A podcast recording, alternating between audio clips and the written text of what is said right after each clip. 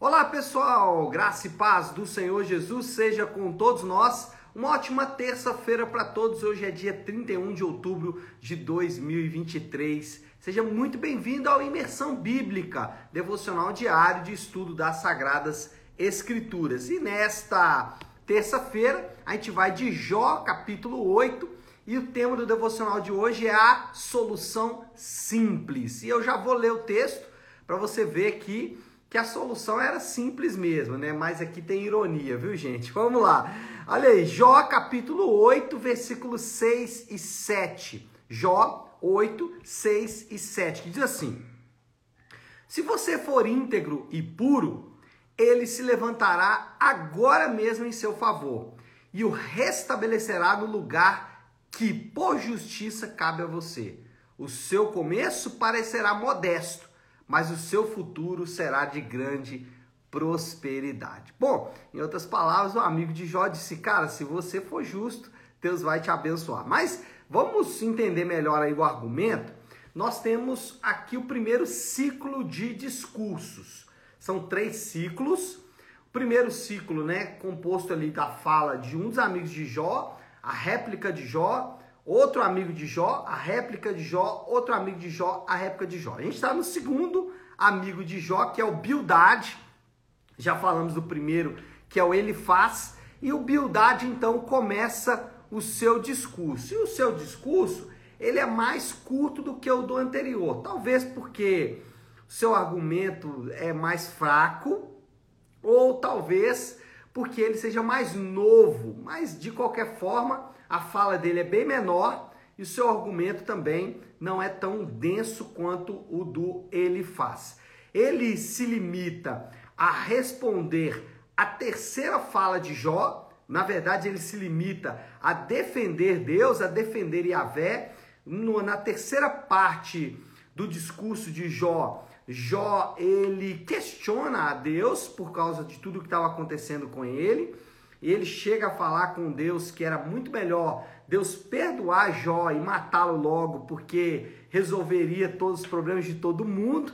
E agora então Bildade disse: Olha, você está completamente equivocado no que você está fazendo. Então, basicamente, o discurso aí do Bildade é para tentar desfazer essa fala, né? esse discurso de Jó que tentava ali de alguma forma imputar a Deus o problema que ele estava passando. Mas não só isso, além disso, ele também, na sua defesa de Yahvé, ele acusa Jó de torcer a justiça. Ele fala isso de maneira muito clara, é, versículo 3, né? Acaso Deus torce a justiça? Será que o Todo-Poderoso torce o que é direito? Então, o que ele está falando aqui de maneira indireta é o seguinte: Jó, Deus não torce a justiça. Você vai fazer isso? É, então ele está acusando Jó ali de torcer a justiça, ou seja, tentar encontrar ali um caminho para a sua própria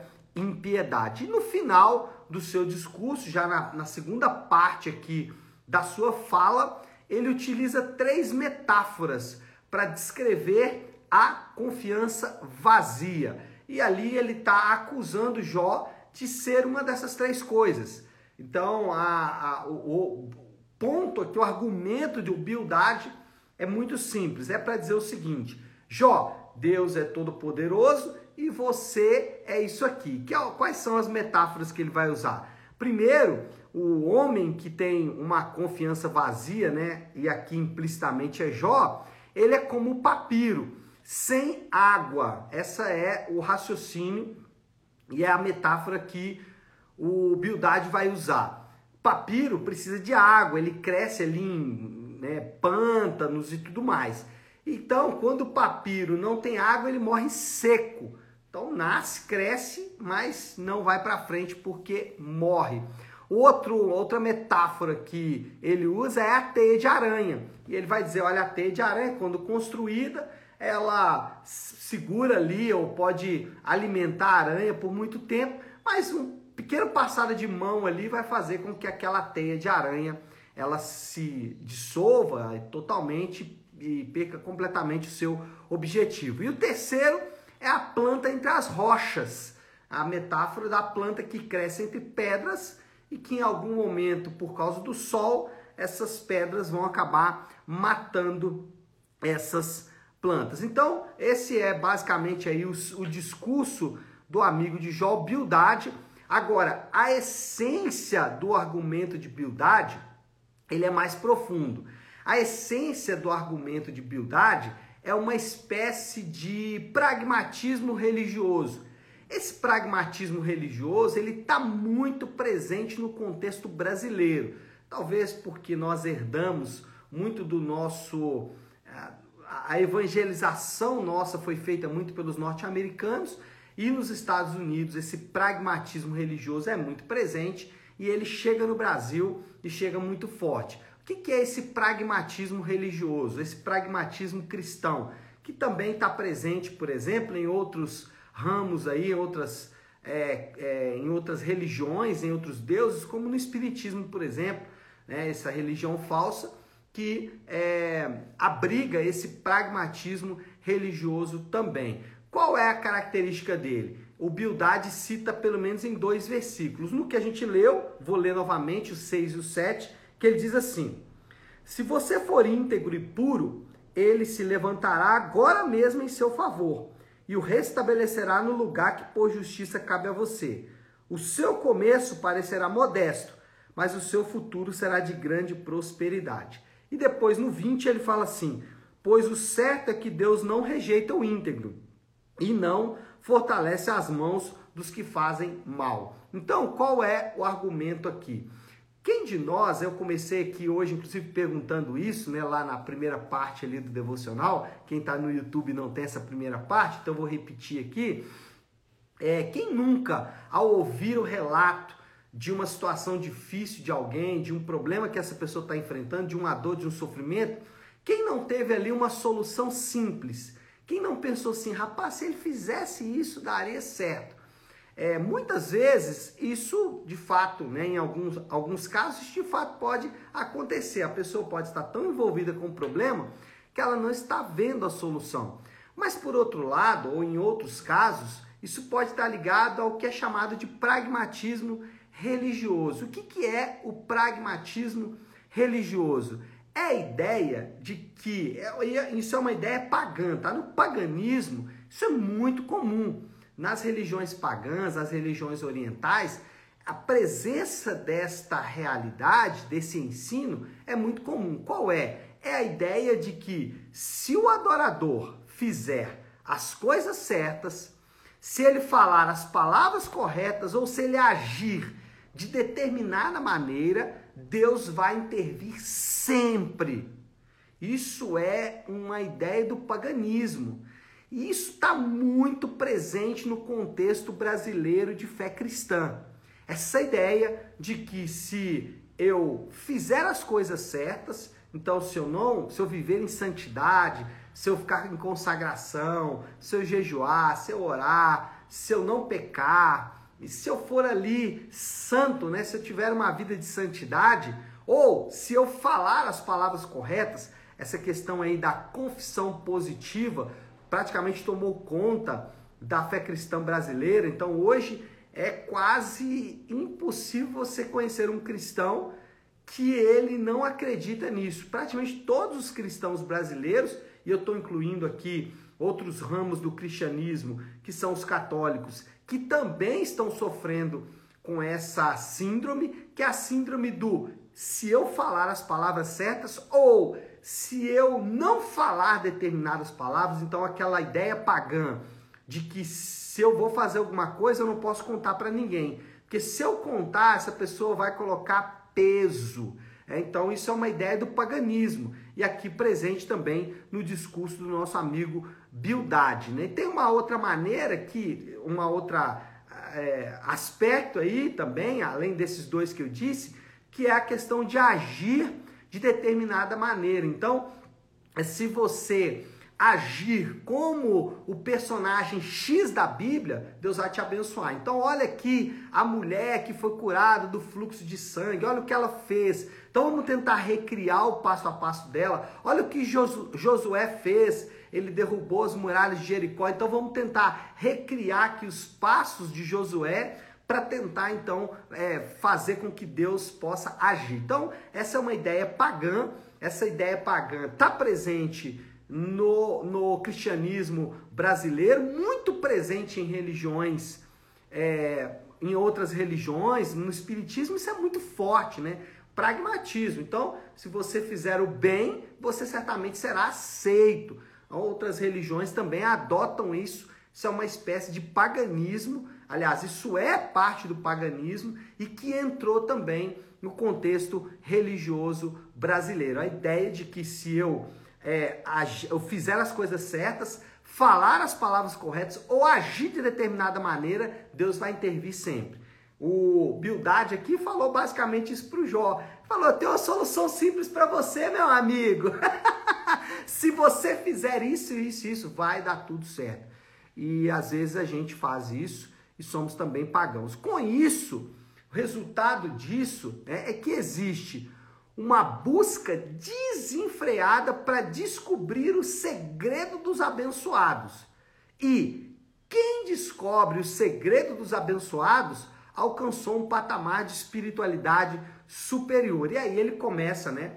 Alguns anos atrás, ele começava a pregar sobre o fato de que agora ele descobriu o segredo dos abençoados e agora ele pode pregar sobre isso. É o famoso pregador Kenneth Hagin basicamente ele fez foi isso. Ele disse: Olha, eu descobri aqui algo que ninguém tinha descoberto antes e agora eu começo a pregar para todo mundo e as minhas pregações vão arrebanhar multidões. Só que isso acabou se tornando uma prática nefasta e hoje no Brasil as pessoas estão vendendo cursos, treinamentos é, e até mesmo é, para cristãos, tá? Até mesmo pastores trabalhando essa ideia de que ele descobriu o segredo dos abençoados, e aí ele mostra ali alguns indícios, né? Talvez um carro é, novo, uma casa comprado já com dinheiro de outros adoradores, né? Outros cristãos que acabaram caindo nas teias dele.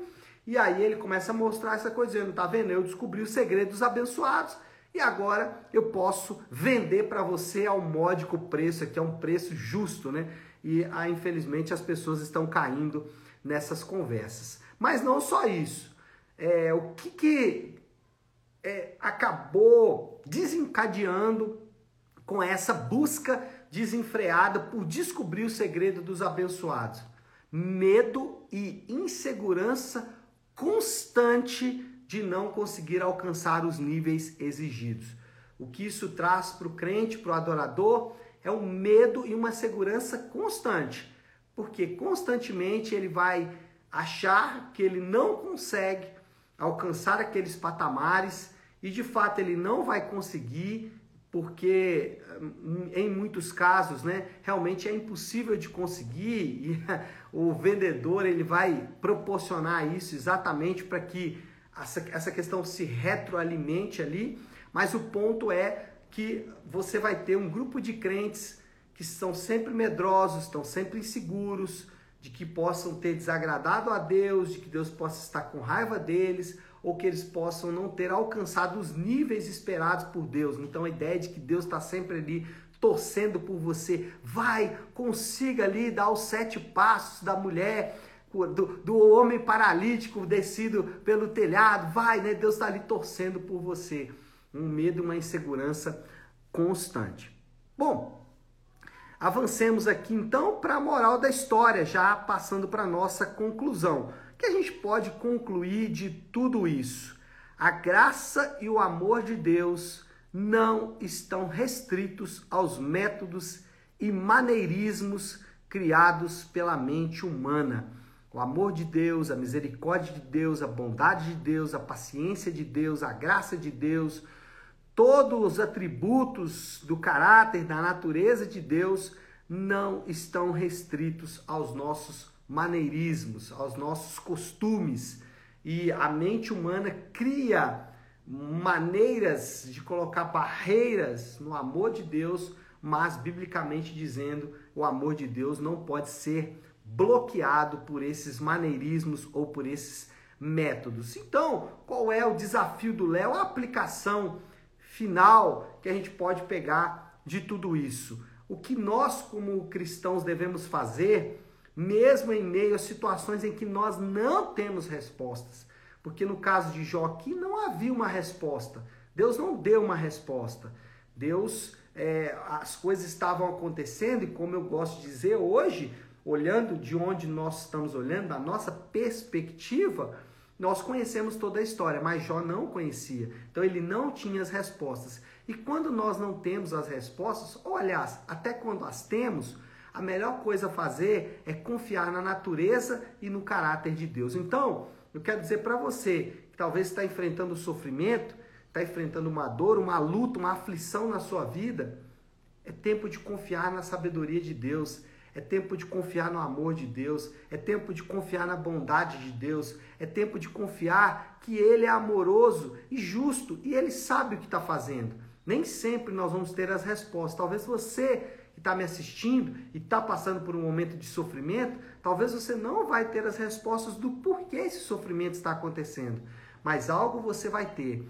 Você vai ver a boa mão de Deus. Você vai ver a, a natureza e o caráter de Deus manifesto nessa situação. A misericórdia de Deus, a bondade de Deus se manifestando de uma forma que você não imagina, de uma forma que você não espera. Então, o desafio do Léo, a aplicação aqui é confie no caráter e na natureza de Deus. E a vé é o Senhor, ele sabe o que está fazendo e essa deve ser a nossa confiança. E se você tem alguém na sua família, alguém próximo de você que está passando uma situação difícil, não seja rápido em dar respostas. A solução às vezes não é tão simples. A solução às vezes envolve é, cenários e nuances que nós não temos respostas. Nós, os cristãos, nós não somos e não devemos tentar ser guru das pessoas. Nós somos irmãos em Cristo. Nós somos aqueles que estão juntos nessa caminhada como peregrinos em direção à cidade celestial. E aí, por vezes, não teremos respostas para dar para os nossos irmãos, e a humildade é de dizer: olha, eu não sei o que eu posso dizer para você, mas eu posso falar para você que Deus é bom. Em todo tempo, Deus é bom. E às vezes, essa é uma resposta que vai curar o coração daquela pessoa que está insegura com medo, buscando aí talvez alternativas que não estão de acordo com a palavra de Deus. Tá certo, meu povo? Bom, acho que podemos já orar, né? Já falamos para danar e agora é hora de orar. Vamos fazer isso? Se você puder, então, pare aí um instante o que você está fazendo e vamos juntos buscar a Deus em oração. Querido Deus, Pai de graça e amor, Senhor de misericórdia, Diante do Senhor que nós nos colocamos nesta manhã, confiantes no seu amor e na sua bondade, sabedores de que em tudo o Senhor é misericordioso, compassivo, paciente e bondoso. E é na confiança que temos do seu caráter que podemos descansar, sem medo, sem insegurança de que não somos aceitos ou de que não somos abençoados. Pelo contrário, cremos na tua palavra, que diz que aqueles que estão em ti, aqueles que estão em Cristo, eles podem desfrutar dessa doce comunhão. Obrigado, Pai, porque a tua palavra é maior do que os nossos sentimentos, é maior do que as nossas dores. A tua palavra, ela é digna de confiança e é diante dela que nós nos colocamos nessa manhã. Assim oramos em nome de Jesus. Amém. Amém, pessoal? Bom, então é isso. Nós vamos ficando por aqui. Deus te abençoe. Uma ótima, uma excelente terça-feira para todos. Fiquem com